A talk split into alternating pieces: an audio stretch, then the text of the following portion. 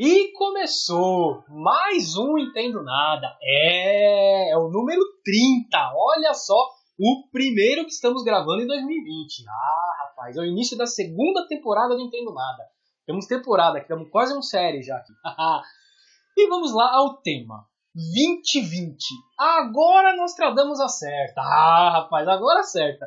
Tema este que será apresentado por este que vos fala, Luiz Rossi, e por ele, ah, ele, o maior futurologista de Osasco, Flávio Santos. Muito obrigado pelo epiteto. Eu sempre agradeço os epitetos, porque são os epítetos. É porque são muito criativos. Não pode esquecer, não pode começar o ano errando. Não, não. Antes de mais nada, bom dia, boa tarde, boa noite a todos que nos ouvem, porque podcast é mídia streaming, é mídia independente e você ouve quando, onde e como quiser. É, 2020 começou, tô aqui bronzeado da praia. O Luiz, eu não sei se está com teor alcoólico em dia. Opa. Depois do tanto que ele bebeu no ano novo. Neste exato momento tem alguém buzinando na minha janela, não sei se está saindo aí também. Essa pessoa também deve ter começado empolgado 2020. Mas vamos tocar o barco, Luiz. Tem, tem um texto de apresentação, é uma introdução? Tem, tem uma introduçãozinha, vamos lá. E mais uma vez, o canal History que fala de tudo, menos de história. Traz as supostas previsões para o ano de 2020, porque aqui o ano é 2020, não é 2020 não, é 2020. Do apotecário mais profético de todos os tempos. Olha só, Nostradamus. E claro, o Entendo Nada não poderia ficar fora disso. Aproveitando as previsões do velho alquimista, sim, ele também era alquimista, vamos profetizar o ano vindouro. Olha só. Venha com a gente e façam suas previsões também. Rapaz, rapaz. Todo ano o canal History faz isso, né? Eles pegam supostas previsões do, do, do coitado do apotecário lá que está enterrado há 600 anos lá e colocam aqui para dizer que ele previu alguma coisa. Bom, o ano passado fizemos isso e usamos as previsões do Nostradamus para fazer as nossas previsões do ano. E iremos fazer isso este ano de novo. E assim iremos fazer no que vem, todos os anos que o Entendo Nada existir. Bom, Vamos para a primeira previsão do rapaz lá, do nosso querido alquimista e apotecário. Cara, apotecário, mano. Eu, eu, gostaria de ser um apotecário, cara. Uma coisa assim, então, né? É uma, é uma, é uma profissão que a gente lê naquelas cartilhas de escola. Quando, quando, quando lemos aqueles textos do Rubem Braga, Isso. do Carlos Drummond de Andrade, aquelas coisas bem bem antigas. Isso me lembra uma outra profissão que já se extinguiu, que é caixeiro viajante. Caixeiro viajante. Eu deve ter ouvido falar dessa profissão também. E é assim, eu acho que o, o, você vai falar a primeira, primeira previsão aí. Sim, sim. Eu não vou tomar o seu tempo, eu não vou atrapalhar. Mas eu acho que, que é bom de ter uma noção dessas profissões do mundo em que estava inserido o Nostradamus. Ele também era alquimista, e depois nas dicas culturais vou falar um pouco mais a respeito disso, por meio de uma música de um grande gênero da música brasileira, é porque a linguagem dele é totalmente influenciada por isso. Quando se pega uma, uma, uma centúria, como se chama, é um, um pedaço, uma estrofe de uma profecia do Nostradamus, muitas vezes não se entende. Porque é uma linguagem totalmente empolada, uma linguagem difícil de ser entendida. Mas o cara era apotecário e alquimista. O que, que se pode se esperar em, em termos de linguagem? Olha, é, é, pois é, né? É o que dá pra, pra se pensar. Eu não sei quem que pega, lê o negócio dele e faz as previsões. Mas, vamos lá.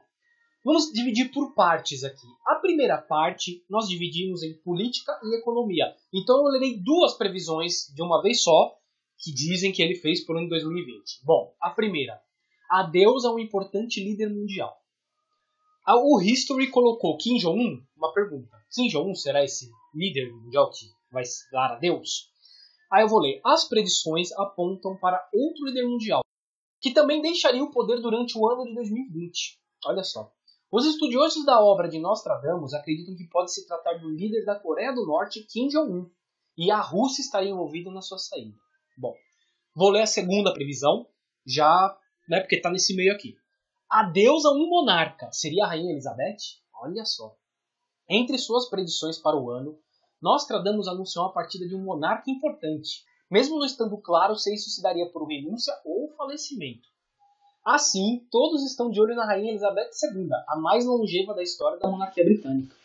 Olha, bom, pegando essas duas previsões aqui, eu peguei um, uma notícia do fim do ano, né, do fim de 2019, que o príncipe Philip, duque de Edimburgo, que é o marido da rainha Elizabeth, está muito mal de saúde.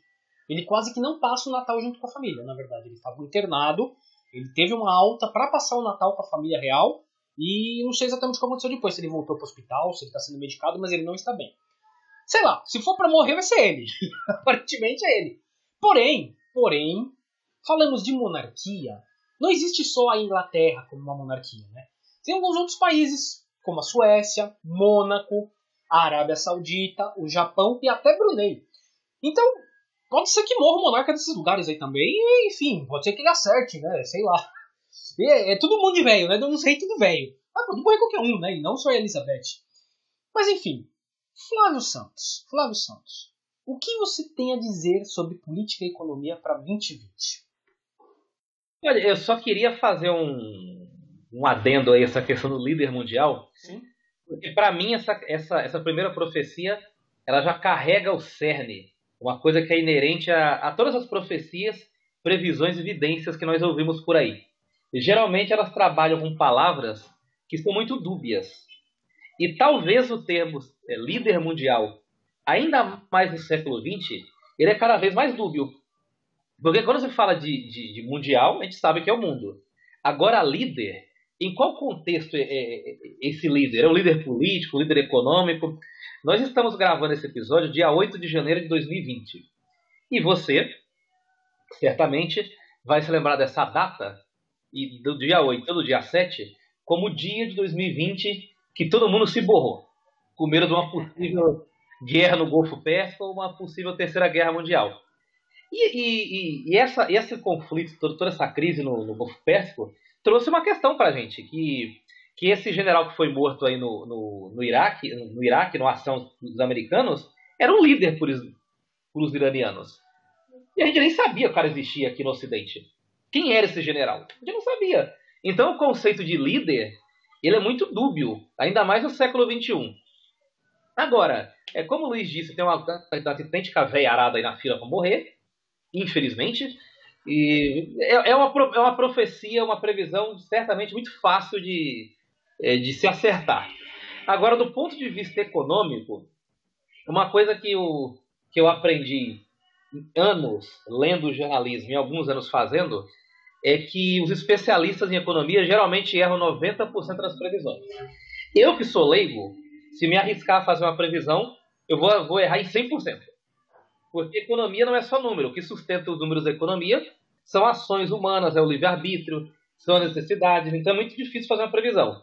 Agora, o que, o que a gente pode falar é que é um ano que já começou com uma instabilidade na área petrolífera, com essa tensão no Golfo Pérsico, e durante o final de 2019 e no começo deste ano, que nós já estamos vivenciando, alguns economistas de algumas áreas falam que é bem possível que ocorra uma crise de nível mundial esse ano. Crise muito parecida com a de 2008, porque há muitos títulos podres no mercado, há muito dólar e dinheiro sem lastro circulando, e uma grande bolha está prestes a quebrar aí, seja na área tecnológica, seja na área financeira. Então, eu vou me apoiar em alguma dessas previsões. O petróleo está instável. Tem alguns economistas trabalhando nesse sentido. E eu vou acrescentar é, uma outra coisa aí, que é, muito, é muito difícil estimar o impacto. Ah, as novas formas de energias. Cada vez mais a gente está ficando próximo de novas formas de energia para carro, para celulares, é, é, novas formas de bateria, energia eólica, energia solar, carros elétricos. Então, acredito que nesse, nesse segmento a gente vai avançar um pouco mais e fatalmente a economia vai sofrer algum impacto nesse sentido também. Sim, basicamente, econom, econom, economicamente falando, é, eu lembro que eu falei no começo de 2019 que alguns já diziam que a crise podia vir em 2019, essa crise econômica que o Flávio disse aí, por causa desses motivos não veio, mas pode vir em 2020. Pode vir sim. É, dizem que estão segurando isso por causa das eleições norte-americanas mesmo, que o, uh, o problema poderia vir depois das eleições. Não sei, não entendo muito de economia, mas a gente vai naquilo que os, que os, os entendidos falam, né? É, bom, é, aparentemente o petróleo vai esse ano vai ser um ano interessante para petróleo, né? Vamos teremos altos altos e baixos. Um, para mim, um dos grandes problemas o petróleo ter altos e baixos é esse conflito que está acontecendo no Iraque, né, entre Irã e Estados Unidos, porque é aquilo que eu estava conversando com o Flávio na semana, que eu acho que assim uma guerra lá naquela região, com certeza é um, um problema muito grande, mas talvez resolvesse mais rápido o problema. O que vai acontecer é que vai ficar uma bagunça generalizada ali. E bagunça generalizada naquela região a gente já viu no que deu. Há 4, 5 anos a Síria estava numa bagunça generalizada e formou-se o Estado Islâmico na região. Então, é, uma bagunça generalizada no Iraque, que é um país grande, tem economia, tem petróleo, muito petróleo, é, vai de novo tornar aquela região estável o bastante para que possa se formar de novo um outro grupo assim. E quando isso aconteceu, eu lembro que o petróleo subiu pra caramba. É, foi um momento de alta no petróleo o, e alguns países ganharam com isso, outros perderam. O Brasil quis segurar o preço do petróleo e se ferrou nisso depois. A Petrobras praticamente quebrou graças a essa segurada no preço. Pode trazer alguma crise para o Brasil, pelo que eu vi agora no começo do ano, porque o presidente Bolsonaro pensou em fazer isso de novo. É, intervir na Petrobras, nos preços da Petrobras. Aí já houve uma grita do caramba, né? E assim, eu não sei exatamente o que ele faria, mas podemos ter alguma crise relacionada a isso aqui no Brasil também. Bom, falei de eleição, né? Eleição americana, mudar um pouquinho o assunto. Trump vencerá as eleições? Olha, eu acho que ele ganha.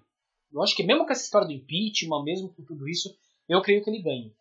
E, e a questão é a seguinte: é, a gente fala de Estados Unidos, presidente americano, com uma visão de fora dos Estados Unidos. Mas quem está lá dentro tem outra visão. E eles gostam do Trump. Paciência. Quem está lá nos Estados Unidos e vota, gosta dele. Gosta das atitudes dele, gosta da política que ele toma, das posições que ele toma. E gosta. Tenho certeza que estão gostando disso que está acontecendo agora entre Irã e Estados Unidos. Tenho certeza, o americano adora uma guerra, adora. Se possível, tacar bomba em todo mundo ali em cima, tá? eles adoram. O que pode complicar a situação do Trump em referente a essa questão do Irã é ele entrar numa guerra e demorar muito essa guerra. Porque aí começa a se mandar os jovens norte-americanos para lá, tudo aquilo que a gente já viu em outra, outras guerras, né? E o Trump tinha prometido que ia sair da região. Né? Então, talvez isso complique a vida dele. Mas é isso, eu creio que ele vai ganhar as próximas eleições e não sofrer impeachment.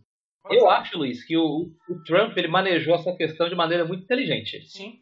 Primeiro, ele fez um ataque com drone. Eu não lembro de nenhum ataque assim de grande monta, pelo menos que foi divulgado, porque muita coisa no meio militar não é divulgado por motivos óbvios.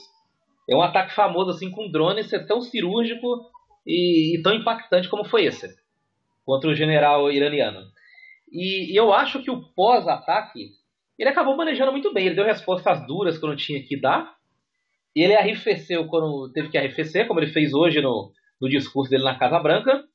Então eu acredito que ele manejou bem a situação. O, Irã me parece que neste momento, estamos falando de Oriente Médio, onde tem uma série de fanáticos, de grupos terroristas, de extremistas. Então é muito importante pontuar que agora é 21 horas e 15 minutos do dia 8 de janeiro de 2020. Às 22 horas pode ter explodido o mundo lá. Então, então eu quero pontuar isso. Nesse momento, parece que, que o Irã também baixou um pouco a guarda. Então, assim, o seu argumento está correto. Mas me parece que, pelo menos nesse ponto, o Trump ele tem, ele tem manejado bem a situação. A retórica dele, eu acho que está tá legal também. Ele, ele, no discurso de hoje, falou uma, uma coisa muito importante. Ele disse que o, Irã poderia. Estou fazendo uma, uma tradução, uma, uma descrição livre aqui. Que o Irã pode ser uma nação próspera, de sucesso e que tem que se unir aos Estados Unidos para combater o inimigo em comum, que é o Estado Islâmico. Então ele já, ele já apontou o foguete para outro lado, já tirou do, do Irã. Agora fica a cargo do Irã aceitar essa proposta, não, porque é legal mirar no Estado Islâmico. O Estado Islâmico tem um monte de xarope, cara que corta a cabeça de gente, de estátua, queima, queima seres humanos em fogueiras, eh, matam criancinhas, e atualmente está em, em, queda. Está parecendo um leão banguela. É o inimigo legal, o inimigo ideal inimigo perfeito para unir as duas, as, duas, as duas nações aí. Então me parece que ele tem manejado bem. Mas quanto ao cenário também da eleição que você falou, concordo. Concordo que ele tem boa chance de ganhar. Ele parece aquele americano, aquele americano de filme que vive no rancho, né? Com a garrucha velha. É, aquele episódio do pica-pau, o cara fica lá com azulão e com, com amarelão, um trocando tiro com o outro. O Trump é aquilo. É aquele americano médio ali que compõe boa parte da nação não é necessariamente o americano urbano, talvez o americano urbano do subúrbio, então ele conta com um apoio muito importante. Eu não vejo do outro lado nos democratas um nome tão forte para bater o Trump. Não, não tem. Não tem, até porque eles estão numa briga entre eles lá, os democratas, os 15 candidatos tentando candidato à presidência. É muito difícil, é muito difícil. É, a não ser que aconteça alguma coisa muito grande, alguma, sei lá, que ah, jogue o Trump contra a parede, não sei, não sei o que poderia ser. Acho difícil também. Acho que ele ganha essas eleições aí até com uma certa facilidade. Né?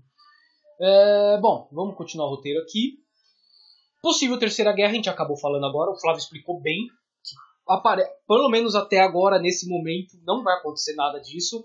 E o, Trump e toda a cúpula dele soube manejar bem a situação.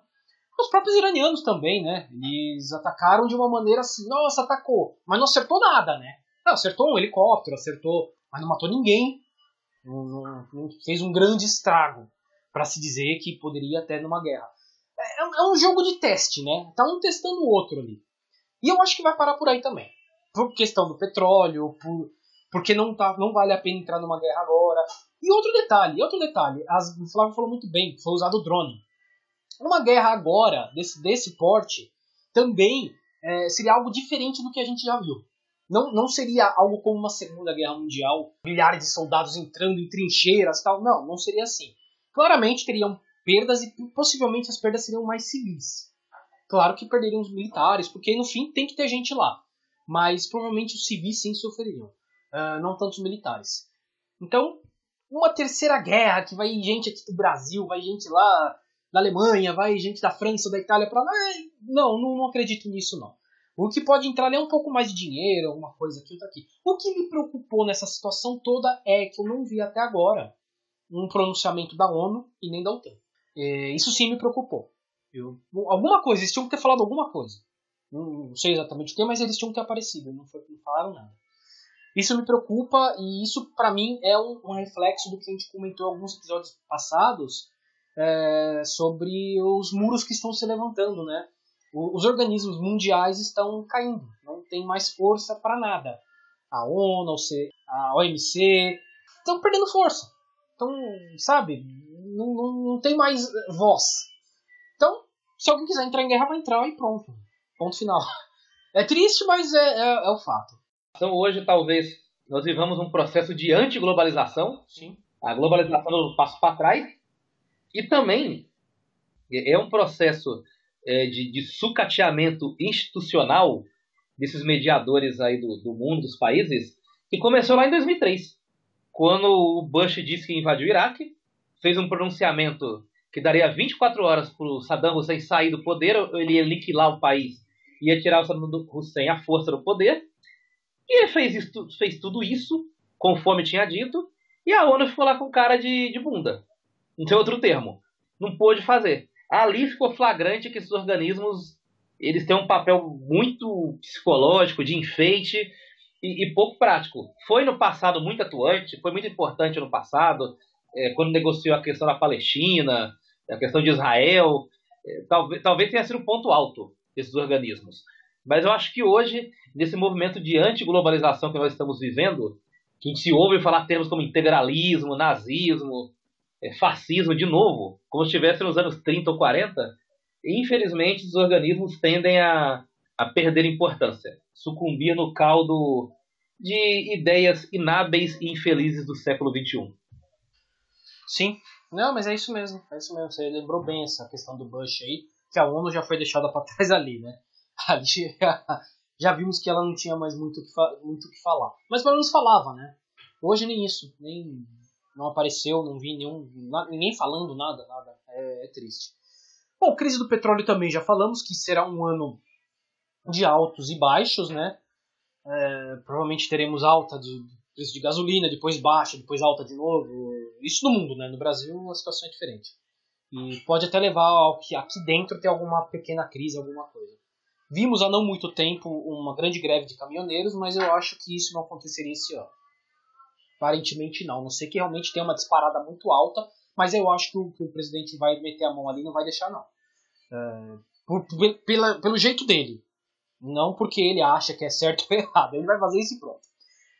Mas enfim, é, saindo um pouco dessa questão mundial e vamos colocar um pouquinho aqui mais perto da gente, sobre a América Latina. Porque 2019 foi um ano de caos na América Latina, né? E também é uma coisa que ninguém previa. Ninguém imaginava que, que a América Latina ia entrar num caos. O Brasil já estava, né? Tudo bem, o Brasil vem num caos aí já há algum tempo, né? Então tudo bem. A Argentina também. A Argentina não lembro quando não teve crise na Argentina, né? Então eu não vou nem falar aqui que a Argentina vai ter uma crise em 2020, porque pela. é certeza! É certeza, a Argentina vai ter uma crise em 2020. Mas os outros países não. A Bolívia vinha bem, a Bolívia vinha com a economia crescendo. Há 10 anos a economia, a economia da Bolívia cresce. Então ninguém imaginava que ia acontecer uma crise na Bolívia, uh, do porte que aconteceu. O Chile, que a gente sempre olhava para a América Latina e fala: não, tem dois países aqui que você tem que mirar: é o Chile e o Uruguai. Porque os dois é, é estabilidade total, né? São os dois. Nossa, olha para lá, os dois estão estáveis ali há uns 25, 30 anos. Sem grandes problemas. Colômbia também, houveram muitos protestos, muita coisa. E sempre tem a questão das Farc, né? Sempre tem a questão das Farc, complica. Bom, a Venezuela, então, não vou nem falar, né? Porque é um capítulo à parte. É um outro capítulo. A Venezuela consegue ser uma coisa à parte da América Latina. Então, provavelmente, em 2020 teremos sim bastante problemas aqui na América Latina. O Chile vai, vai começar a, a votação para sua nova Constituição. Então, isso vai trazer sim algumas instabilidades para o Chile. Vai, vamos continuaremos a ter instabilidades no Chile. Uh, a Bolívia não se sabe o que vai acontecer. Se vai voltar a ser aquele país que era antes, que pre presidentes não duravam um ano no poder. O Evo Morales realmente conseguiu em uma década fazer o que não, nenhum outro presidente conseguiu na história toda da Bolívia, ficar 10 anos no poder. Né? Ficou muito tempo no poder, inclusive. Uh, a Argentina é uma bagunça, vai continuar sendo uma bagunça. Não, não creio que esse novo governo governo, Flávio, tenta bem, um governo que o vice-presidente é mais forte que o presidente, o que, que você acha que acontece, Flávio? é surreal. É surreal. É surreal. Eu, eu acompanhando a, a situação da América Latina, há, muito, há muitas décadas, muitas décadas atrás, não, coisa de 20, 30 anos, se usava muito para se referir a nações aqui da América Latina no geral. Na América do Sul e na, na América Central, o termo República de Bananas.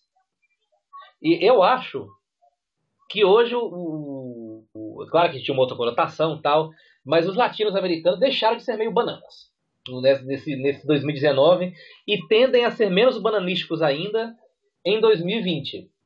Mas o termo República de Bananas, no que tange a ser, a ser lugar de commodities, a ser lugar de bagunça, a ser lugar de, de instabilidade institucional, vai ser bem justificado em 2020. Esse exemplo que o Luiz usou é muito claro. O vice-presidente é mais forte que o presidente. Como é que pode um, um negócio desse? Eu, assim, eu não, eu não imagino, apesar de tudo, que em 2020 a gente vai ver surgir um, um Salazar, alguém assim, um libertador do século XXI, para liderar algum tipo de protesto ou mudança mais profunda. O que eu vejo no cenário da América Latina é que o cenário como um todo, os componentes, os atores, são todos muito primitivos. A ditadura que nós vemos na Venezuela é uma ditadura bem dos anos 60 e 70. Claro que ditadura nunca é moderna, o conceito nunca pode ser moderno, mas a forma que, que, as coisas são, são impostas, a forma como as coisas são, é, são faladas, é, até o linguajar é atrasado. Ontem o Guaidó visitou a, a Assembleia lá do, dos Deputados, a Câmara, fez o discurso e depois a polícia foi lá e praticamente pegou ele pelo pé e jogou na rua. É um negócio assim bem botequeiro América Latina.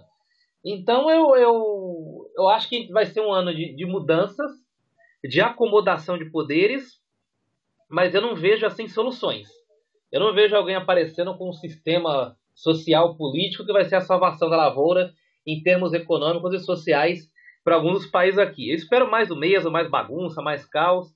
Já tema pela eleição brasileira.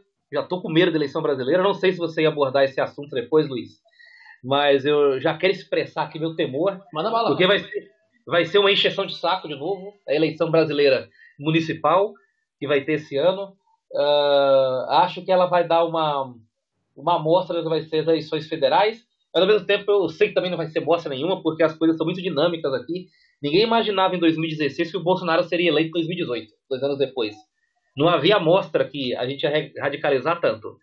Então, a, o cenário é, é esse, um cenário torpe em termos de América Latina, um cenário sem grande, sem grande sofisticação, as mesmas forças quebrando pau.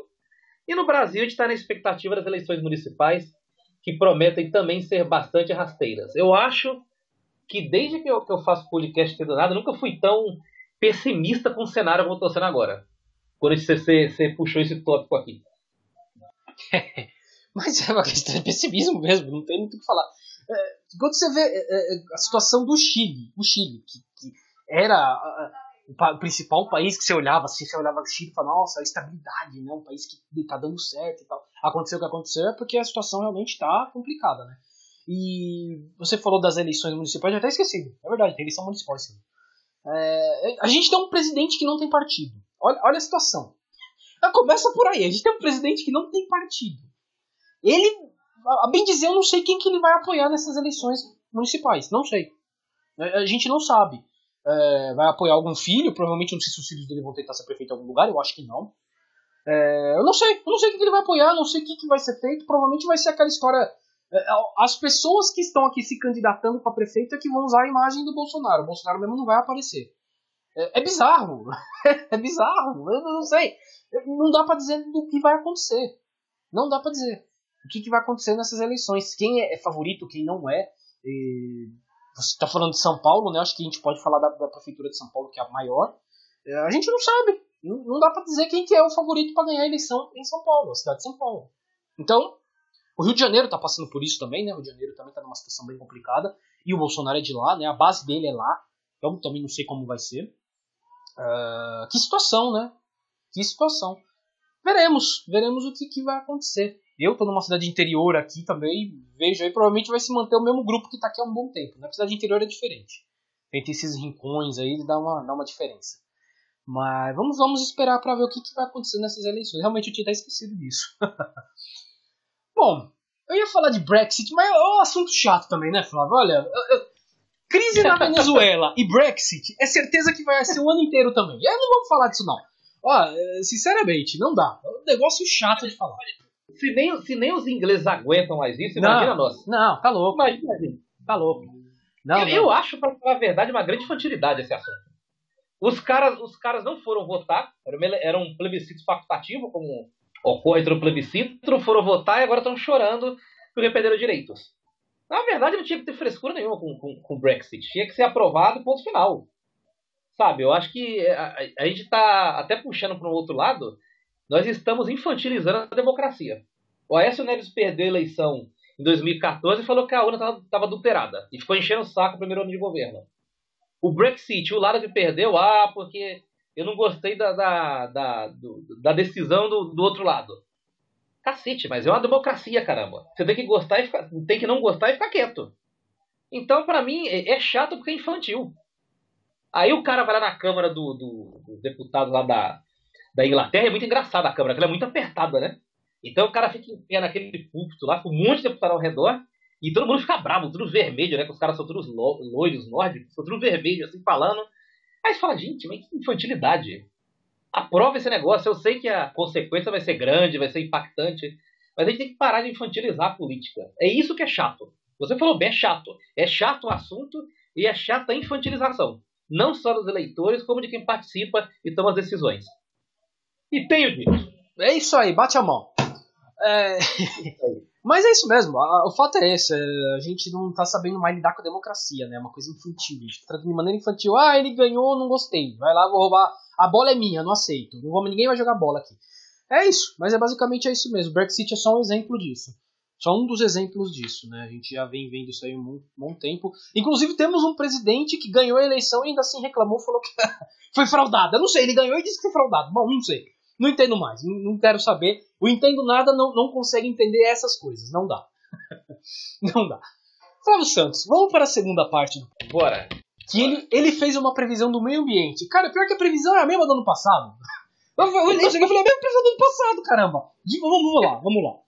Nostradamus previu um 2020 com fenômenos naturais extraordinariamente violentos, a tal ponto que muitos consideram possível um registro recorde de tempestades e furacões de alta potência. Os Estados Unidos seriam o epicentro dos tornados mais fortes da história. Foi praticamente a mesma coisa que falado no passado, só não entrava os Estados Unidos no meio. Mas previa furacão, previa grandes tempestades, o calor e tal, tal, tal. É, praticamente a mesma coisa. E praticamente a mesma coisa é o que a gente vai prever aqui também, porque é, o que eu falei o ano passado eu vou falar exatamente aqui. desde o meu pré-primário, lá em 89, olha como eu tô velho, lá em 89, que eu escuto as tia falando que olha, se não cuidar, vamos ter problema, vai derreter a geleira, o nível do mar vai subir, teremos grandes problemas, o calor vai aumentar e tal e tal. Então é o que está acontecendo. Ninguém tomou posição nenhuma e é o que está acontecendo, é o que vai acontecer, paciência, perdemos essa batalha, não tem muito mais o que fazer. Perdemos essa batalha. Uh, então provavelmente teremos mesmo furacões gigantes, tempestades fortes, calor, um calor intenso para quem é que mora nas regiões tropicais, um frio forte para quem mora em região mais fria. Teremos frio forte nessas regiões. O, e o que, o que acho que as pessoas não esperavam, o que a gente falou no ano passado, que a gente também não esperava, é que a gente veria as grandes catástrofes acontecendo de uma vez, né? Nossa, um furacão que vai tomar o mundo inteiro e vai acabar com o mundo. Não, mas o que a gente tem visto, e isso a gente não viu no ano passado, não preveu, são, por exemplo, as queimadas na Austrália. Isso ninguém tinha previsto. Não imaginava que ia ter umas queimadas tão grandes a esse ponto. É uma coisa gigante. É, é a, a, ponto das pessoas terem que sair correndo rápido para não ser queimado. É, os koalas estão se queimando tudo lá, né? Pode ser que entre extinção os koalas. A situação. Fora outros animais e outra, outra é, biodiversidade da região lá, da Austrália, que está sendo queimada e está sendo perdido. Simplesmente vai entrar em extinção por causa dessas queimadas. Então, esses pontos eram coisas que a gente não previu, muita gente não previu e está acontecendo e vai começar a acontecer com mais força. Tivemos algumas queimadas na Amazônia, mas aí possivelmente com ação humana mesmo, né? Esses da Austrália, pelo que eu entendi, que eu li um, um, um thread lá no, no Twitter da, da, nossa convidada que passou aqui com a gente, foi a Vanessa Costa, que ela explica de uma maneira muito legal o que está acontecendo na Austrália. Provavelmente lá não foi ação humana, apesar de poder ter sido alguns focos sim humana, mas principalmente raios, né, essas coisas. E o calor e a seca tá tão forte lá que, que não tem como, então vai pegar fogo lá e, e não tem muito o que fazer, infelizmente. Uh, então isso a gente não, não previu. Isso vai começar a acontecer com mais força. É um problema. Agora, chuva forte vai acontecer, furacões. Eu, no, no fim do ano passado, o Japão passou por um tufão que matou bastante gente lá por ser o Japão, né? A gente fala, para acontecer alguma tragédia no Japão para matar a gente, é que o negócio tem que ser grande. Como foi aqueles tsunamis que no Japão, de Fukushima, né? Que até atingiu lá Fukushima. E foi uma situação diferente, o Japão não estava preparado, como o tufão também. Para o Japão não estar tá preparado é porque o negócio é feio. Flávio, o que, que você tem a dizer sobre isso? Olha, eu. Assim, tem, tem vários pontos aí que a gente pode explorar a respeito do meio ambiente. Sempre que se fala de meio ambiente, a visão é bem fatalista e bem extremista. E tem que ser, sob certo aspecto.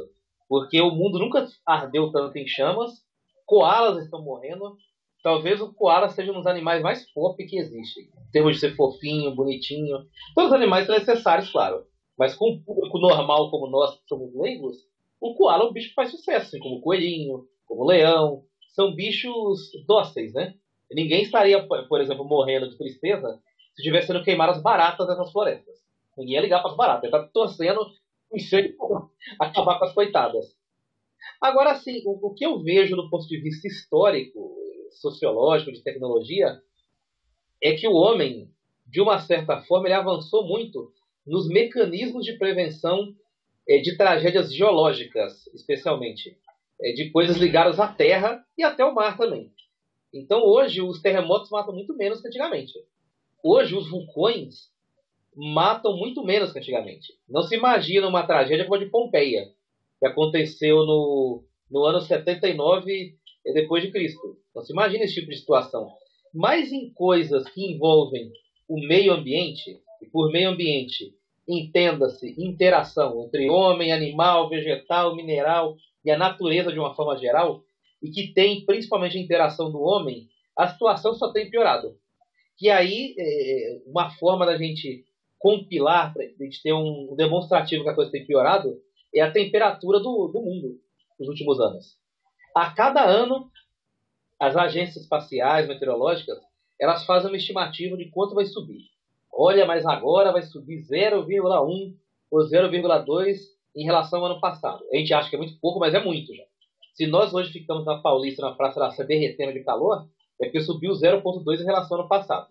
Só que aí chega no final do ano, os caras vão ver subiu 0,3, 0,4.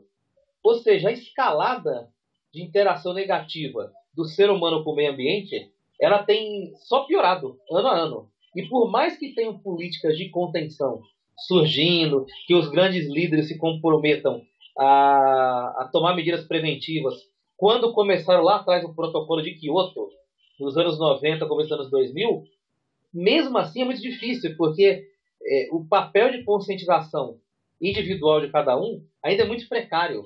As pessoas não assumem esse papel.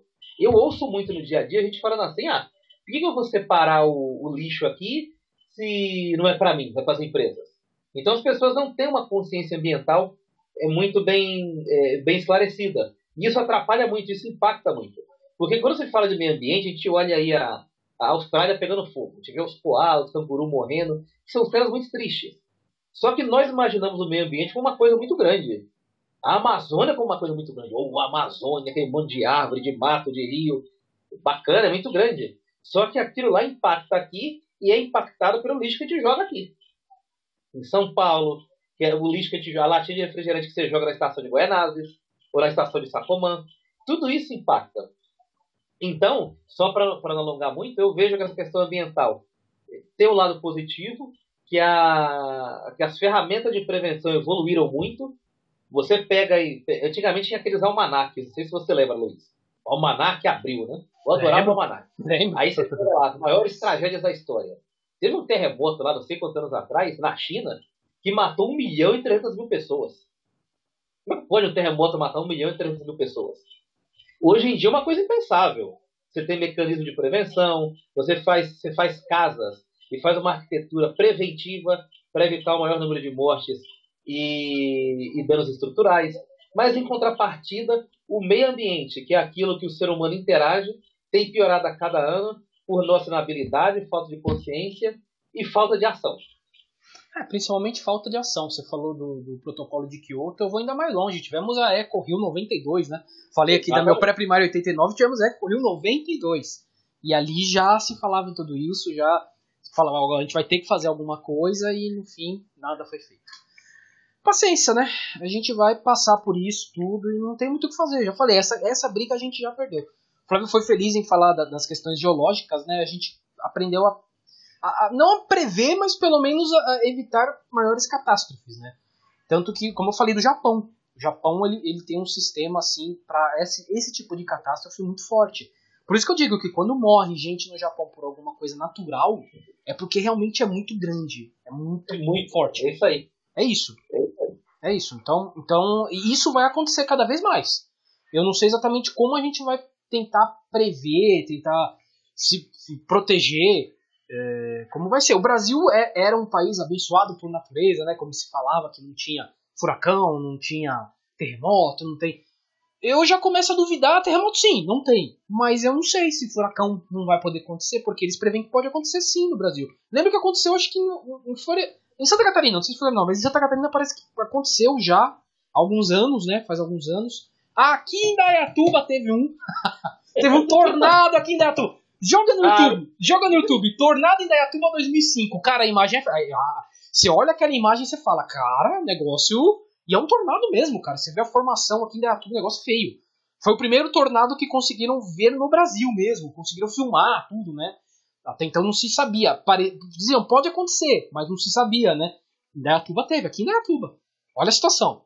Então, Pode acontecer. Se, se um tornado desse, que atingiu Indaiatuba, de repente pega em São Paulo, cara, cara. Eu falo pra vocês, olha no YouTube, entra no YouTube e joga lá, Indaiatuba Tornado 2005. Olha o tamanho do negócio.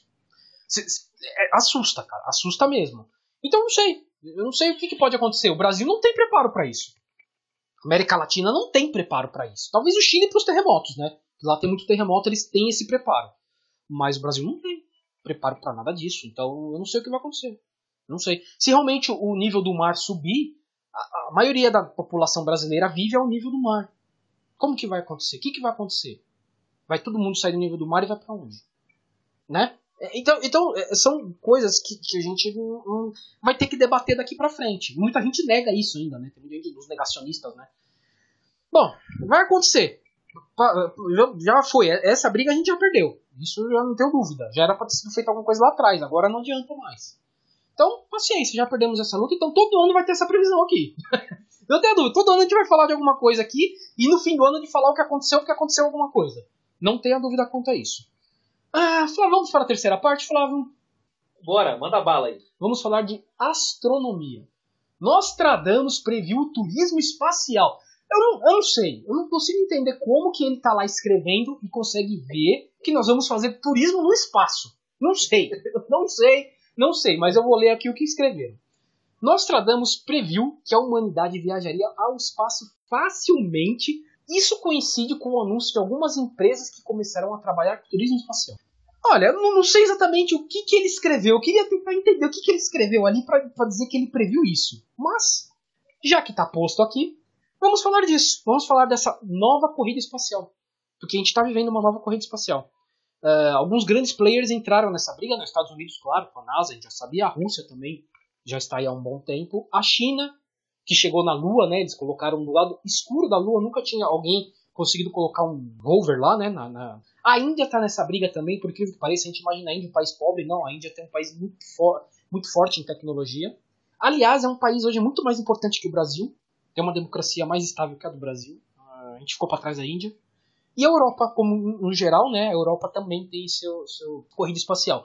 E quando a gente fala em corrida espacial, a gente fala desses países, é que eles realmente estão querendo levar de novo o homem à Lua e também a Marte, né? Só que junto com esses players aparecem alguns novos personagens. Isso que é interessante, porque a gente vai imaginar a NASA, uma coisa governamental, um governo colocando dinheiro e eles fazendo as coisas. Mas não é o que está acontecendo mais. Temos alguns novos personagens, como por exemplo Elon Musk. Olha só, Elon Musk o cara do Tesla, né?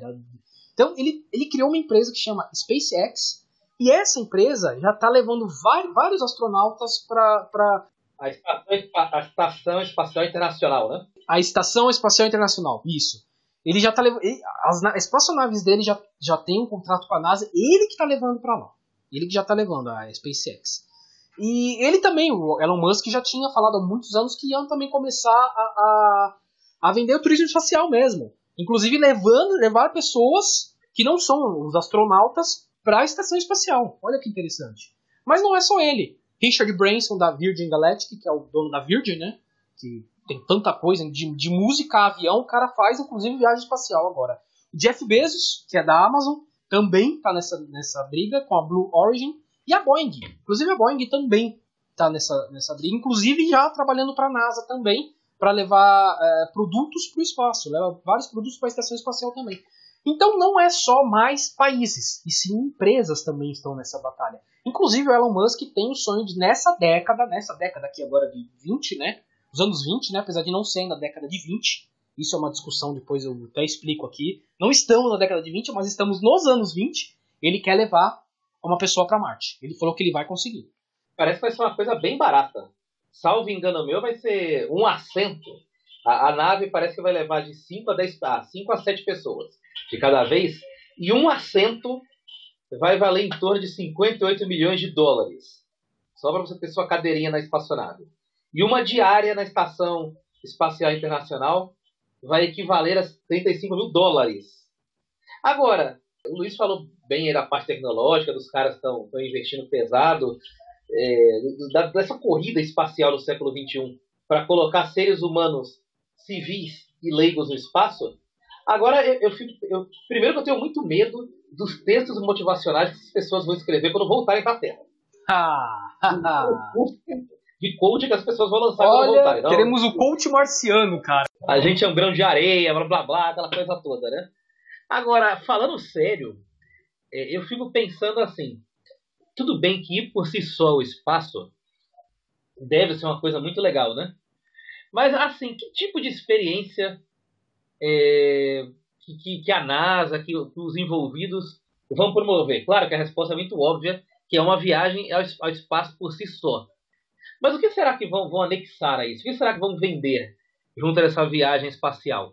Porque certamente as pessoas é, que vão viajar em primeiro lugar serão pessoas milionárias para chegar em mim, no Luiz, e em você que nos está ouvindo, está nos ouvindo aqui, vai demorar anos e anos.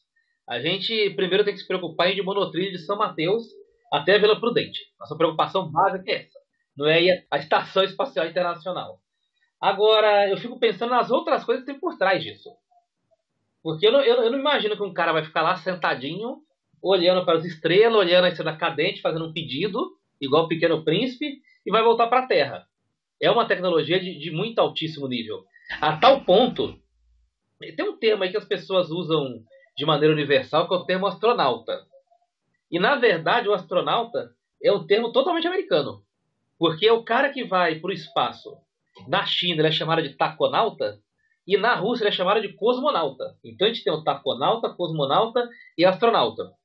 E, mas você vê como a NASA e os Estados Unidos ele, ele, eles dominam a narrativa da viagem espacial.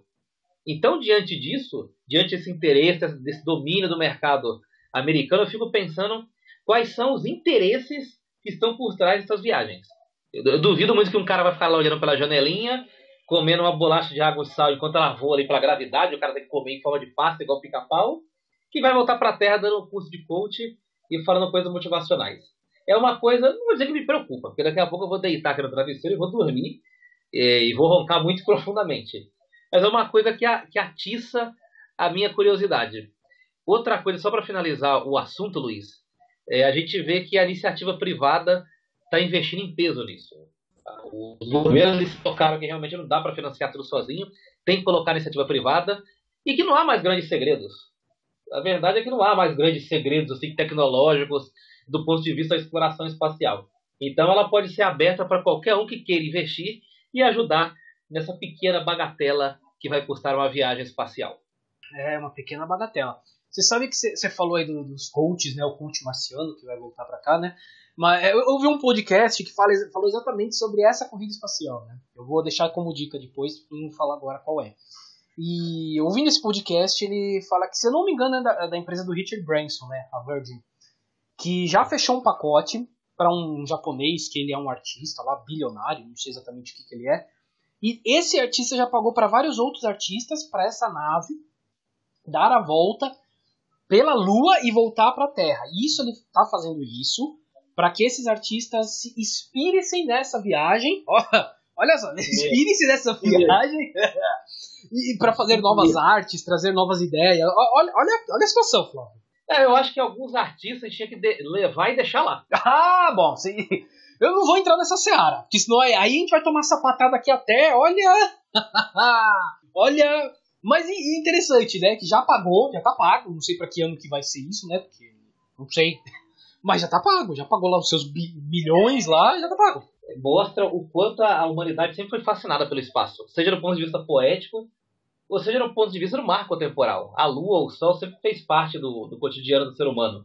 Lá atrás, quando o índio contava as luas e os, os sóis, é, até hoje os artistas se inspiram muito, né? É, é muito raro a gente não pegar uma música romântica que não tem uma citação do sol, da lua, das estrelas, das nuvens.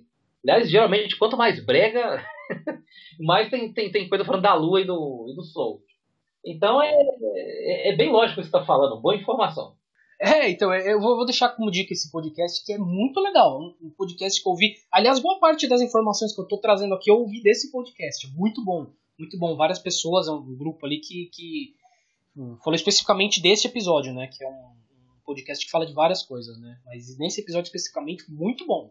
Muito bom mesmo, peguei várias informações dali. O que mais achei mais interessante, um comentário que eu dei muita risada, é assim, você imagina um monte de artista indo para o espaço, sendo que as leis lá, as leis, lei escrita aqui, né, não valem. O que, que vai acontecer nessa nave? Não quero nem saber, cara. Olha, eu não quero nem saber o que vai acontecer. É melhor deixar isso para lá.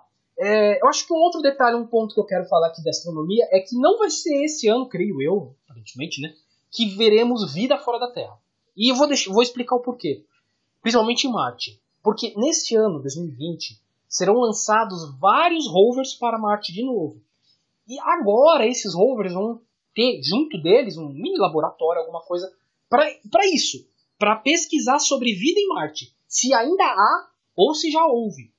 Então, eles só vão chegar lá em 2021, esses rovers. Vão sair agora em 2020, só chega em 2021. Então, provavelmente, já vou deixar aqui para 2021, hein? Provavelmente, se houver, se houver ou houve vida em Marte, nós saberemos em 2021. Ó, quente, hein? Essa é notícia quente, hein? Vai ser em 2021. Então, Só porque a gente Boa. falou isso ano passado, a gente acabou comentando isso no ano passado. Esse ano aqui não, não vamos fazer essa previsão para este ano. Pode ser até que aconteça, né? Vai que dá alguma coisa aí. Descubram de algum outro jeito. Mas provavelmente para 2021 é que vai ser feita essa, é, é, essa notícia em Marte. Né? E bom, é, Flávio, mais alguma coisa de astronomia?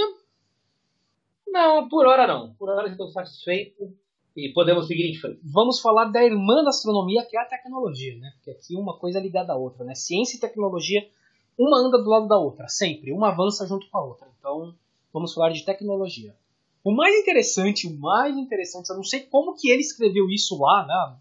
Há 600 anos atrás, que ele, ó, ele previu o implante de microchips. Rapaz, o profeta indicou que os implantes artificiais no corpo humano serão abundantes a partir de 2020. Ele especifica que é a partir de 2020, o que coincide com uma tendência do mercado tecnológico mundial.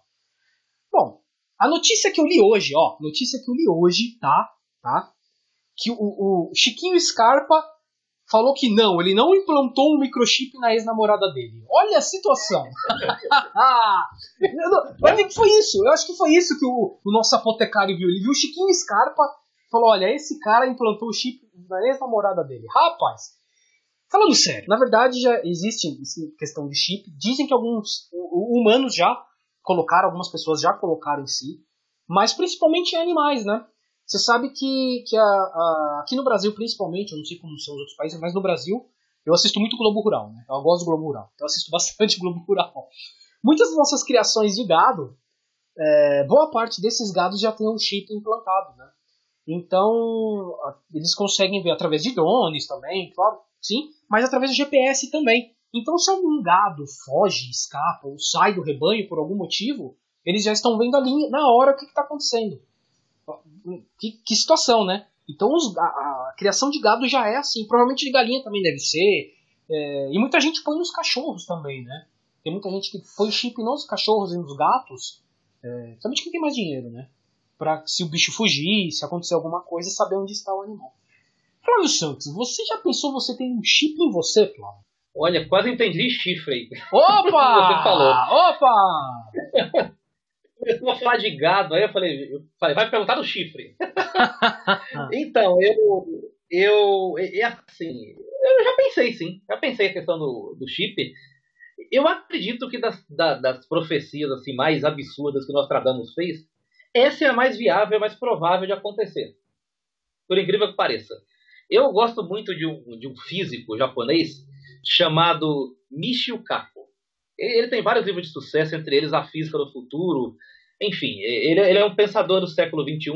Eu gosto muito dos pensadores do século XXI porque eles ajudam a explicar essa barafunda que a gente está afundado aqui no Brasil. Essa coisa tapafúrdia que a gente está afundado aqui no Brasil e no mundo atual. Então eu, eles tentam colocar um pouquinho de ordem nisso. E ele fala bastante dessa, dessa, dessa questão, inclusive levanta um ponto que é muito interessante. Porque a primeira revolução que se avizinha a respeito dos microchips é a revolução educacional. Por quê? Porque quando você insere um microchip numa outra pessoa, você pode transferir para ela uma série de arquivos pré-desenhados ou pré-programados. Isso equivale a dizer que se você quiser que uma pessoa domine o idioma inglês, ou o idioma espanhol, alemão, ou os três juntos, você pode colocar todo o dicionário e todos os verbetes dessas línguas no microchip e implantar no cérebro da pessoa e a pessoa automaticamente vai começar a usar essas informações. A mesma coisa com a profissão. O que se promete no futuro, ainda mais à frente, é que você quer ser um engenheiro, você coloca lá um microchip na sua cabeça de engenharia e você automaticamente baixa, faz o upload, o download dessas informações para o seu cérebro e começa a dominar essa área de, do conhecimento humano. Inclusive, fala-se que no futuro mais distante ainda, as pessoas terão o microchip universal, que de tempos em tempos vai ser retirado e vai ser atualizado, com novas informações, novas profissões, novas linguagens e novos aprendizados. É uma área, é uma área que vai impactar diretamente a educação e a forma como o ser humano adquire conhecimento, porque ele não vai mais adquirir da forma tradicional. Ele vai simplesmente colocar na cabeça. Agora, o que muitos sociólogos falam a respeito do microchip é, é primeiro, uma questão básica: o nosso organismo vai rejeitar esse componente eletrônico dentro da gente, o nosso organismo ele vai conseguir interagir a contento com esses microchips. E também, inclusive, a área da saúde vai ser muito impactada com isso, porque você vai poder colocar um microchip na sua pele e o médico vai poder monitorar à distância a sua saúde. Então, você está com o microchip na mão, sua pressão baixou, o médico manda um aviso para você. A sua pressão aumentou, o médico manda um aviso. Coração está alterado, o médico manda um aviso. Então, você vai ser monitorado à distância também na área da saúde. Mas voltando ao que eu estava dizendo antes, o, o grande problema, primeiro, é a questão da rejeição, e o segundo problema ainda maior é a questão da consciência. Ninguém sabe o que é consciência. O fato de eu saber que existe, e o Luiz saber que, que existe, ninguém sabe explicar o que é isso. Pode ser uma alma, pode ser um espírito, mas cientificamente alma e espírito não servem, então a ciência ainda não sabe explicar o que é isso. Como que a consciência vai se relacionar com o microchip? A gente vai ter autonomia, vai ter o nosso livre-arbítrio vai conseguir decodificar essas informações e usá-la cotidianamente? Ah, o microchip tem três idiomas, mas o nosso cérebro vai conseguir criar essas informações de acordo com o nosso livre-arbítrio, de acordo com a nossa consciência? Ou a gente vai virar um dicionário e vai só despejar as coisas da boca para fora? Então a tecnologia é possível, é viável e está em vias de ser aplicada no dia a dia. Mas as consequências e como ela, o nosso organismo e a nossa consciência vai reagir a médio e longo prazo é a grande interrogação que se interpõe nessa área, Luiz. Seremos a Barça ambulante falante, é isso, né? Exatamente. Exatamente. É, rapaz, é, eu já, já li coisas sobre isso também, algumas coisas aí na internet sobre isso. E é fascinante e assustador ao mesmo tempo, né? É difícil a gente tem, pensar nisso, né? De que a gente vai ter um chip que vai saber tudo pela gente e tal. Eu, eu fico realmente com, com o pé atrás, ao mesmo tempo eu acho fascinante. É bem interessante. Bom, sobre tecnologia, eu não sou um cara que entende muito de tecnologia, então também não tenho muito o que fazer previsão, né? Uh, você tem mais alguma coisa para falar, Flávio, sobre isso? É, eu, eu acho que, assim, pelo que ando lendo por aí, a área dos games vai ter um impacto, não sei se esse ano, mas daqui a dois, três anos, talvez seja uma coisa mais maciça, que são os jogos começarem de maneira primária a obedecerem comandos é, de voz e começar a obedecerem de maneira mais primária ainda é, comandos de, da mente. Então você imaginar uma ação, uma coisa básica, e dentro o personagem começar a reproduzir. É, talvez aí seja uma área que vai trazer coisas mais emocionantes, por assim dizer, no futuro. Ah, sim. Para, ah, provavelmente os games realmente serão no futuro aí uma coisa bem, bem é, muito mais importante do que a gente imagina hoje. Né? A gente ainda tem aquela coisa de que videogame é uma coisa de criança, tal, né? Mas não. É, Inclusive, a gente tem que fazer um episódio sobre esportes, né, Flávio? Eu lembro que eu tava conversando com o rapaz, a gente acabou não conseguindo, mas, mas a gente precisa fazer sim, porque é algo grande já. É algo realmente grande já. Sobre tecnologia é isso. É, sobre a, as profecias do Nostradamus também é isso. Esse ano parece que não teve tanta, né? Ano passado parece que foi mais. As profecias dele foram um pouco mais engraçadas do que a desse ano aqui. Apesar de eu ainda não, não conseguir imaginar ele sentado escrevendo lá, falando dos microchips e indo para o espaço. Olha, eu acho que ele mandou alguém pro espaço e as pessoas entenderam errado. Mas enfim, enfim. É... Vamos para a quinta parte, que é a parte de esporte, que no ano passado teve uma previsãozinha lá, esse ano não teve. Vamos falar um pouquinho de esporte e depois vamos entrar no prêmio Valdir Bigode. Bom, Flávio, este ano teremos Olimpíadas, Eurocopa e a Copa América. Nossa, dá, dá um negócio falar da Copa América, né? Legal, legal pra caralho. Foi de novo, legal, entendeu? De novo, Copa América. Ah, tá louco. Bom, Olimpíadas é legal. Eu, eu falo, Olimpíadas eu acho bem legal. Eurocopa é legal também, porque de 4 em 4 anos a gente fez quando a gente para pra ver alguma coisa lá. Mas Olimpíadas é legal. Eu acho Olimpíadas uma coisa assim muito legal é, pra, de esporte. É o supra-sumo do esporte, né? Tirando o futebol, o futebol não vai com tudo lá, apesar que o feminino vai. O futebol feminino vai forte para as Olimpíadas. Mas é o supra-sumo do esporte. É, será no Japão este ano, então provavelmente a gente vai, só vai conseguir ver. Quem puder ver de madrugada, quem não puder, só vai ver a resumo no outro dia. Mas é bem, é bem legal. É, Flávio, você tem alguma coisa para falar das Olimpíadas? Tenho, tenho sim, tenho sim. Até dando uma rápida aqui no Google, queria lembrar o nome da ginasta, Simone Biles, né? Ela, E ela, ela é, para mim, tem tudo para ser a grande coqueluche da, das Olimpíadas. Eu, eu assim, eu, eu sou fã de esporte de uma forma geral. Além de gostar de praticar, eu gosto de assistir. E eu gosto de assistir vários esportes. Eu não sou mono esportivo, isso não me faz melhor que ninguém. É só uma informação que eu estou dando aqui, né? Eu gosto de assistir várias coisas. Basquete, vôlei é uma coisa que eu não consigo gostar. É, eu gosto muito de atletismo. Inclusive, quando eu era adolescente, eu tentei praticar atletismo, mas eu não conseguia praticar em nenhum lugar, porque não tinha. Na época não tinha céu, não tinha clubes como tem hoje em dia, então eu não, eu não consegui praticar em nenhum lugar. E uma coisa que eu fazia relativamente bem era correr. Talvez não seria um velocista, mas eu corria bem. E eu nunca consegui praticar em nenhum lugar. Então eu gosto muito de, de, de esporte de uma forma geral. E Olimpíada para mim é uma coqueluche. Eu passo horas assistindo. Se eu puder tirar uma folguinha para assistir o dia inteiro, eu assisto. E para mim a grande, a grande estrela vai ser a Simone Biles. Cada vez mais é, fica evidenciado que o século XXI é a era dos superatletas. O cara que é, eu já falei aqui em outros episódios, o cara que é muito preparado física, psicológica, tática e tecnicamente. Não há mais espaço para boleirismo, para boleiragem e para improviso. O esporte hoje é ciência. E cada vez mais a gente vê que atletas quebrando recordes.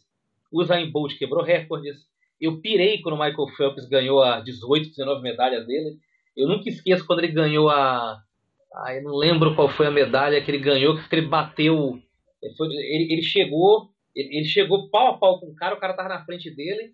E ao invés dele dar uma última abraçada, ele não deu uma abraçada, ele foi por baixo da água é e bateu na. É verdade, piscina. é verdade. Ele foi. E você lembra disso? Né? Eu lembro disso. Eu, achei, eu vibrei com aquele em casa, porque eu achei fantástico. Eu nunca tive nenhuma qualquer relação assim de fã com o Phelps, mas a Olimpíada é para isso. É pra gente ver coisas fora de série, pra gente ver que o ser humano ele pode mais e vai fazer mais.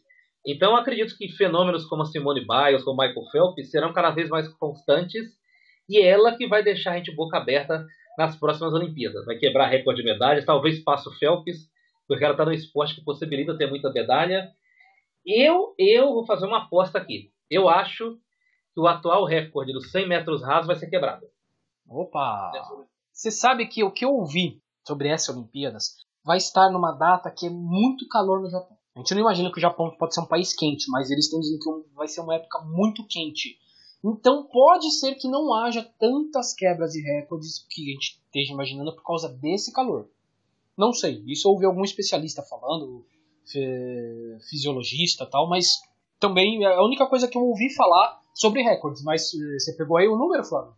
Peguei. O atual recorde era do Bolt, do Zayn Bolt, 9.58. Mas eh, hoje existem uma série de, de, de fenômenos aí no atletismo mundial com 19, 20 anos batendo aí 9,65, por exemplo. 9,66. Claro que é assim, você baixar um décimo em esporte de alto nível é muita coisa. Sim. Para você baixar de 9,66 para 9,57, que seria um recorde, é muita coisa. Você tem que treinar 12 horas por dia, contar com a inspiração no dia e fazer tudo certo. Mas eu acredito que esse recorde vai cair, essa Olimpíada. É um, é um recorde que o Bolt ele quebrou assim três vezes consecutivas de 2008 até 2009. Mas é, é, se você pegar aí ao longo dos anos, em média a cada, ó, desde entre 2005 até 2009, esse recorde foi quebrado sete vezes. De 2009 para cá ele deu uma, uma pausa. Eu acredito que durante esse período de pausa é, o esporte se desenvolveu ainda mais e a gente viu em outras categorias de base, do sub-20, sub-17 do atletismo, deve ter um nome específico que eu não lembro agora, é, grandes fenômenos aí quebrando recordes juvenis. Então eu acredito que essa, essa galera vem com uma força total aí na, na Olimpíada e é possível que a gente tenha uma quebra de recorde é, nos 100 metros rasos nessa Olimpíada. Eu tava vendo aqui que um dos esportes que eu mais gosto é o levantamento de peso, né? Puta adoro ver a cara dos caras levantando lá. Porra, eu tô lendo aqui, cara, o recorde do levantamento de peso é 431 quilos, velho. Meia no... não, 431 quilos, o cara levantou daquela que o cara puxa do chão, leva lá em cima tal, e só 431, quase meia tonelada. Caramba, velho, eu não, não tinha essa noção não. Rapaz, eu tô até besta aqui. Pra gente tirar uma barra do chão, pra fazer o encolhimento do trapézio, com 50 quilos a gente já tá tremendo já. Quase saindo. Rapaz. Imagina eu em cima da cabeça. Minha nossa, não, é, é doido. Rapaz, tô, tô até aqui olhando e falei, minha, não, deixa pra lá. É, mas é o, é o esporte que eu mais gosto de assistir no Olimpíada, é levantamento de muito bom, gosto também. Bem, bem lembrado. Agora também. Do atletismo também. Da ginástica olímpica também acho bem legal. Você falou da, da, da baile. É, é, meu, vai, é, Olimpíada é sempre legal. Eu gosto também. Sempre que eu posso parar pra assistir, eu assisto também. Bom, Flávio, eu não vou falar de Eurocopa e Copa América aqui, porque eu vou deixar pra falar no Prêmio Valdir Bigode. Vamos às apostas? Vamos lá. Prêmio Valdir Bigode. Olha o Valdir lançado, tá na área, bateu!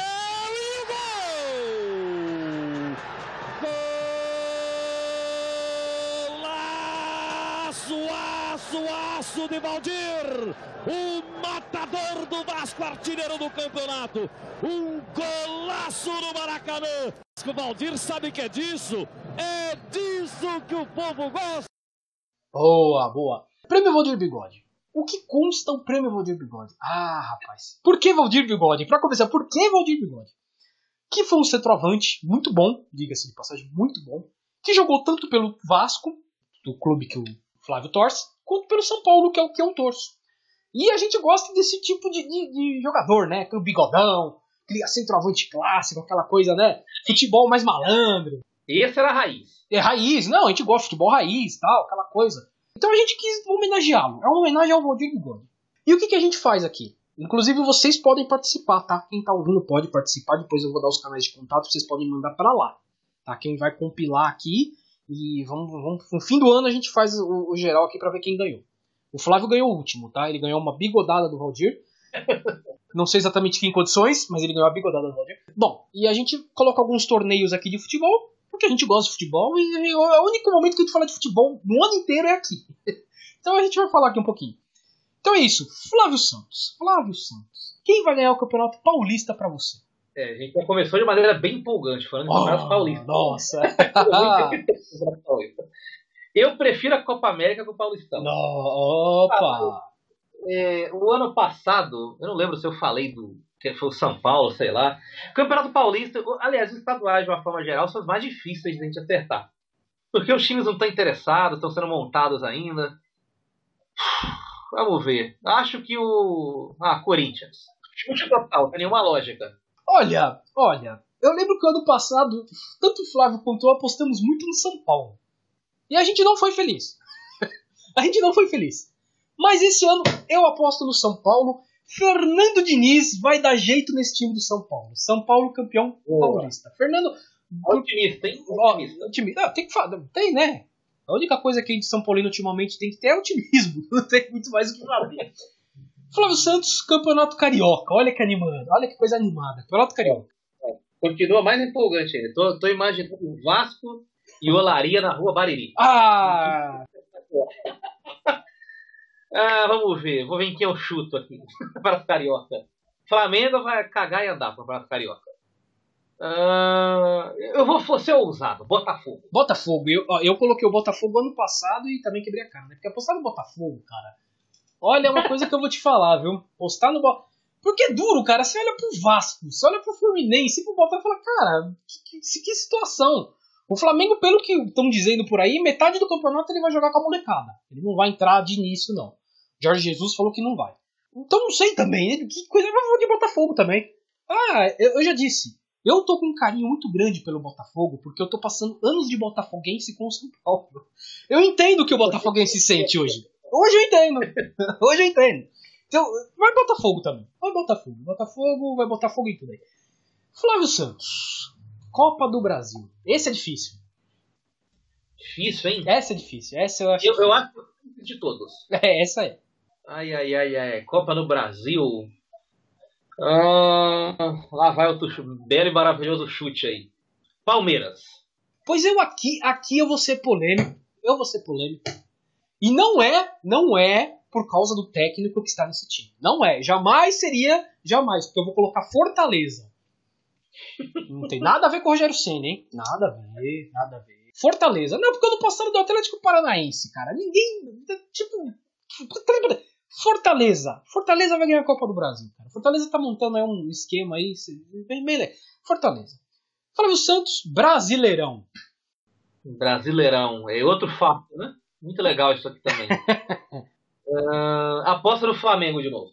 Flamengo, Flamengo, é. O Flamengo, se tudo der certo, ele ganha tudo de novo mesmo, porque. Eu tinha colocado Flamengo ano passado, né? Ah, eu vou de Flamengo também, cara. Não, não tem. Não tem muito o que dizer do Brasileirão, cara. Ai, caramba, cara. Liber... Ah, Libertadores. Flávio Santos. Flávio Santos. Libertadores. Você ano passado falou do Táchira, Flávio Santos. Eu só vou, Isso, eu só vou confirmar aqui se o Táchira tá na Libertadores esse ano. Que eu não sei, nem sei se tá. Ah, deixa eu ver aqui. Só, só pra confirmar, só pra te ajudar. Tem outro palpite, hein? Tá, ele tá, ele tá. Só pra, pra te dizer que ele tá. Pode falar. Não, eu vou confirmar se o meu palpite também está. Opa, vai lá, olha aí, olha aí. Porque assim, é, Libertadores, é- a gente falou brincando aqui que, que a Libertadores é difícil e tal. A verdade é que ninguém acompanha nada da Libertadores. A gente acompanha mal e mal escrito aqui. Ninguém assiste Tátira, ninguém assiste é, União Potosí, ninguém assiste essas coisas. É, é, o Strongest da Bolívia, ninguém assiste essas coisas. Então, todo mundo que fala é, de Libertadores, é, todo mundo que fala de Libertadores chuta. Essa é a grande re- realidade. Então, eu ia falar do Oriente Petroleiro. Nossa senhora. Mas, mas- mas eu vi que ele tá na, na Sul-Americana. O Tátira está de novo? Então, pelo que eu tô vendo aqui, tá. Tá sim. Então é Tátira. Não, de novo eu coloco essa e falo, se você acertar, você ganha o prêmio Quinones, cara. Porque olha, não é, nem- não é nem o de bigode, é o Quinones, cara. Pô, porque eu, eu vou te falar, viu? Vou te falar. Cara, Libertadores, velho, que difícil, velho, que difícil. E, essa é difícil. Olha, eu não vou ser tão assim quanto o Flávio, mas, mas eu não vou também na, na certeza, não. Não vou de Flamengo. É, ano passado eu fui de Palmeiras, cara, mas com o Lucha vai ser difícil, cara. O Lucha não vai. Cara, eu vou de LDU Quito, cara, só porque eles já foram campeão no ano. E vai estar no grupo do Boa. São Paulo. E como tá no grupo do Boa. São Paulo, com certeza eles vão bater o São Paulo as duas vezes. Bom, Flávio Santos, Champions League. Aí é legal de falar. Eu, eu vou fazer uma aposta que tá. que ninguém tá, tá falando muito. O Manchester City. É, então. Eu, eu falei do City no ano passado, cara. Foi o time Sim. que eu falei. Foi o time que eu falei o ano passado e eu ia nele de novo esse ano. Eu acho que te- tem tudo pra ser, porque o inglêsão eles já né, deixaram pra lá, o campeonato Elizabetão, né? Já ficou pra trás. Então, o terceiro lugar bem atrás do Liverpool. Então, provavelmente eles vão focar com tudo na Champions. E o Guardiola é doido. E e é justamente nisso que eu tô apostando. Meu, meu, meu pensamento é igual ao seu. O Wing do campeonato já foi. Eu acho que o Liverpool vai estar extenuado no final da temporada. Ele já tá cansado agora. Eu, eu não vejo o Barcelona sólido o suficiente para ganhar. Tem o Messi. O Griezmann ainda não pegou no breu. Eu acho que o Soares está na descendente já. Talvez a Juventus, se o Cristiano Ronaldo engrenar, como parece estar engrenando agora no começo do ano. Ele fez um hat-trick essa semana. Pode ser, tal- talvez a Juventus e o PSG correndo por fora. Eu acho que o PSG esse ano tá maduro para disputar uma Champions. Você falou do PSG, eu vou mudar. Não vai ser City, vai ser PSG com o gol do Cavani. O Cavani sendo o herói desse PSG. Olha, olha, pra deixar o Flávio Neymar feliz. Pra, pra puta que pariu. Não, e o Neymar que se dane. o Neymar que se dane. Tem que ter o Cavani. Pra deixar o Flávio e o Neymar feliz. Isso daí. O Boa. Cavani, o Cavani. É, PSG. Copa América, Flávio. Copa América. Eu não sei nem onde vai ser a Copa América esse ano, pra ser bem sincero. Que legal. Que legal. Ai, ai, ai, viu? É, Copa América vai ser disputado. cadê? Argentina e Colômbia. Nossa, vai ser du- dupla sede. Copa América. Argentina. Argentina. Eu, Argentina. eu não tô chutando dessa vez. Eu, eu tava fa- falando aqui que é chato pra caramba, e é de fato. Mas eu vejo que o, o- Quem é o técnico da Argentina? Você lembra? Ah, acho que é Scaloni o nome dele. Então, eu acho que ele tá fazendo um bom trabalho de renovação. Essa molecada que ele colocou na última Copa América, que já deu trabalho pro Brasil nas seleções, me parece muito promissora e, e- e- e também me dá a impressão que esse ambiente é perfeito pro Messi, porque o Messi é um cara muito tímido. E ele cercado de moleque que idolatra ele, que respeita ele, me parece que ele vai ficar mais à vontade no papel de líder e tem tudo para conduzir essa geração ao primeiro título. É, é, o Scaloni é meio que, o, que um Deschamps, vai. Não é visto com bons olhos pelas pessoas, porque ele não é o suprassumo dos técnicos argentinos, mas tá dando. tá arrumando a casa da Argentina, né? Então. Mas eu não vou de Argentina, não, cara. Eu vou de Uruguai, porque eu gosto do Uruguai e eu quero que o Cavani também arrebente nessa Copa América no Uruguai. Pra ser eleito o melhor do mundo no fim do ano. Olha só, olha só. Boa! boa. Tá, eu, eu, gosto muito do Uruguai. Eu, eu, sempre torço pro Uruguai. É, eu, eu torço pro Uruguai. Eu, eu particularmente, vou dizer para você que é nosso fã e que quiser dar um presente. Pode me dar uma camisa azul do Uruguai, que eu adoro aquele azul do Uruguai. É, é um azul que eu, daltônico, enxergo e acho muito bonito. E para mim a seleção do Uruguai é, ela tem o melhor aproveitamento na história das Copas do Mundo. País, país diminuto que caberia não na zona leste, na zona sul de São Paulo. A, a zona sul tem mais gente que o Uruguai, que é a segunda região mais populosa de São Paulo. Então eu sou fã do futebol uruguaio, da história do futebol uruguaio, do ataque atual, Cavani e Soares. Eu sempre torço. É uma pena que eles não tenham elenco para conquistar grandes títulos, não tem reservas à altura. Mas é uma seleção que eu sempre torço. Sim, o Uruguai é um negócio assim, fora de série mesmo, pelo tamanho da população, pelo tamanho do país, os caras conseguem fazer jogador bom, aí tá sempre ali na cabeça. Eu, eu, eu gosto do Uruguai. E, e, como São Paulino, né? O Uruguai tem uma ligação forte com São Paulo, então não tem jeito. Eu tenho uma camiseta do Uruguai, só que é uma camiseta preta, que era uma segunda camiseta. Eu tenho, muito bonita, muito bonita mesmo. E esse azul celeste do Uruguai é uma coisa assim. Adoro, gosto muito dessa cor também. Flávio Santos, Eurocopa. Holanda. Holanda, olha, boa, hein? Craveira esse negócio. É dura, é grossa. Holanda, pois eu vou de Inglaterra, cara. O México é europeu, mas eu vou de Inglaterra. vou de Inglaterra. A Inglaterra tá com, com um time. Dessa vez realmente tá com um time bom, um time organizadinho ali, né? Conseguiram fazer. E a fazer. Inglaterra tá mais madura que a Holanda. Sim.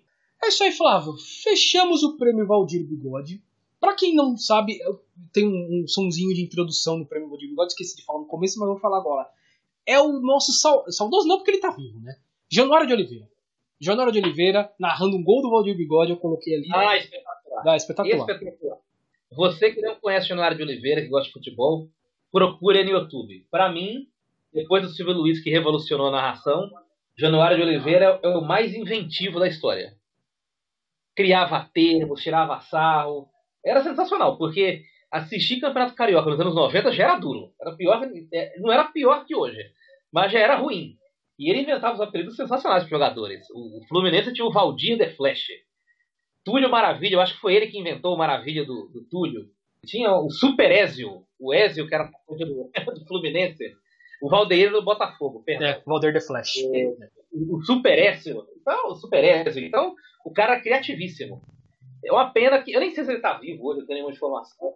Mas ele é um patrimônio da comunicação brasileira. Está vivo, está bem doente. Inclusive fizeram uma reportagem especial num desses esportes espetaculares. Eu não vi, eu quero pegar para assistir. É uma homenagem a Januário de Oliveira, fizeram uma reportagem ele. Dizem que é muito bonito. Dizem que é muito bonita a reportagem, a homenagem que fizeram a ele. É, eu não assisti ainda. Mas realmente, ele está vivo sim. Ele ainda tá vivo. Tava bem doente, mas está vivo. Flávio Santos, Fechamos o prêmio Rodrigo Bigode. Falamos de Nora de Oliveira. E você queria dar uma dica cultural, né, Flávio? Vamos lá, vamos para dicas culturais. Exatamente. No, no, no, texto introdutório, o Luiz falou que, além de ser apotecário, o Nostradamus era alquimista. Então, você que não sabe o que é alquimista, eu vou te dar uma dica cultural. Não tem ninguém que explicou melhor o que é alquimista do que o Jorge Benjor. Ele tem uma música dos anos 70 chamada Os Alquimistas Estão Chegando, que é um samba rock fantástico tocado no violão, que só ele sabe tocar. E lá ele explica o que faz um alquimista.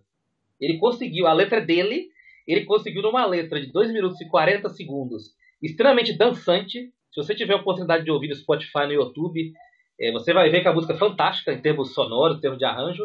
Ele explica, com os termos difíceis que são inerentes ao mundo da alquimia, explicar o que fazia um alquimista dos tempos antigos. É muito legal essa música. E digo para vocês ouvirem e aprenderem, porque Jorge Benjor é cultura.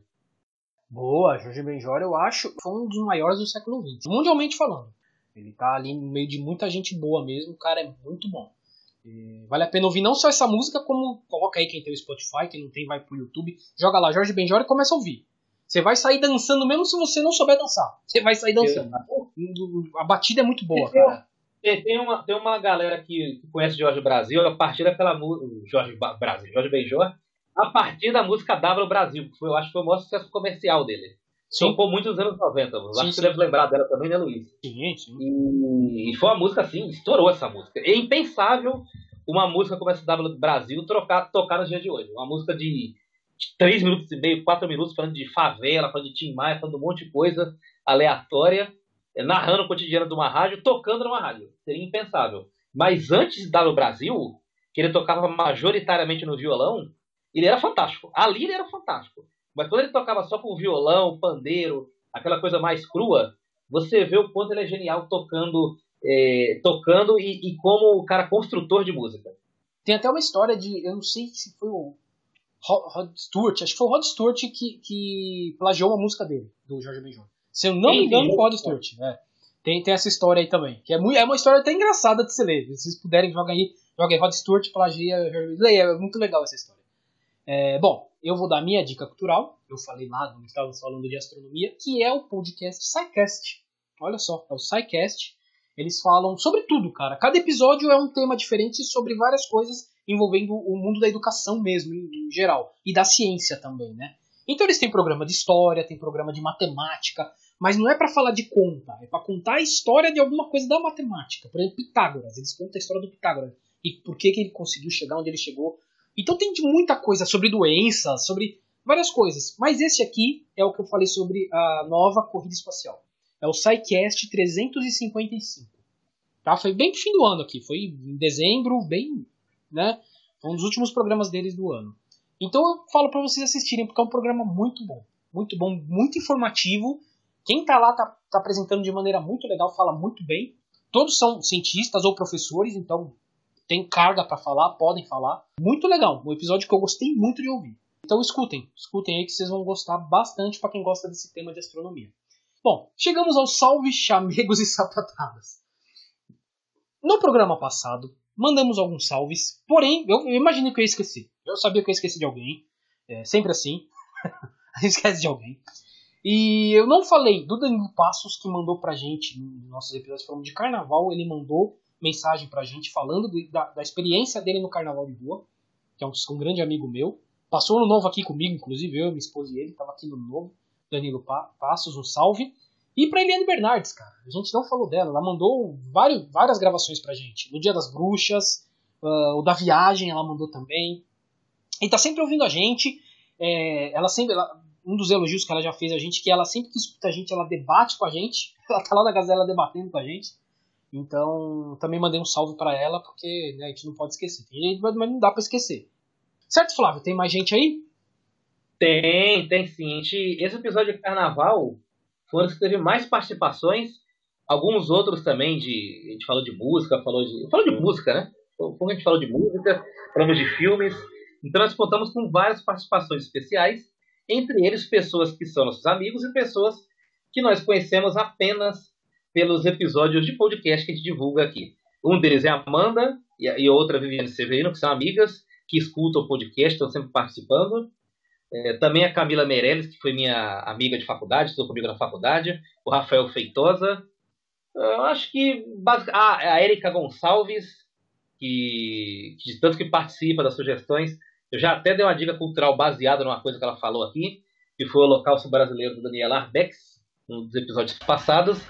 Então foram essas pessoas que participaram bastante. Do César Vieira, do Micael, nós já falamos Sim. em outros episódios. Da Meg Garcia também. Então, fechamos por aqui. Salves! Boa, boa. Bom, vamos para o encerramento. É, como eu falei, se vocês quiserem participar do Prêmio Bigode, tá aberto. Eu mando a lista para vocês aí, eu vou deixar tudo aqui nos posts, inclusive o meu palpite do Flávio vai estar no post. Vocês podem mandar. E são nesses canais de contato exatamente, principalmente no e-mail nesse caso, se vocês quiserem participar, mande no e-mail que é melhor, tá? Mas nossos canais de contato são e-mail entendonadapodcast@gmail.com, Facebook é o Entendo Nada Podcast, Instagram é o arroba Entendo Nada Podcast, o Twitter é o arroba Entendo N Podcast e sempre explico que é o Entendo N porque não dava para colocar Entendo Nada, tem alguém lá já usando lá, que nem tá usando na verdade, mas tá lá, então a gente não pode usar. Então a única coisa que dava para escrever ali era Entendo N Podcast. E no YouTube eu peço para vocês entrarem no YouTube, procurar a gente, escreve lá, Entendo Nada Podcast vai aparecer. E inscrevam-se no nosso canal para a gente poder ter o direito de ter um link mais simples para a gente poder falar aqui para vocês. é isso, tá? Então precisamos disso. Certo, Flávio? Mais do que certo. Agora chegando as horas das tratativas finais, das despedidas. Opa! Mais do que despedir, eu quero convidar você que é ouvinte do podcast Tendo Nada a convidar aqueles que não ouvem ainda o podcast a nos ouvir, a participar, porque esse ano tem muita coisa legal, muita coisa boa, muita coisa nova.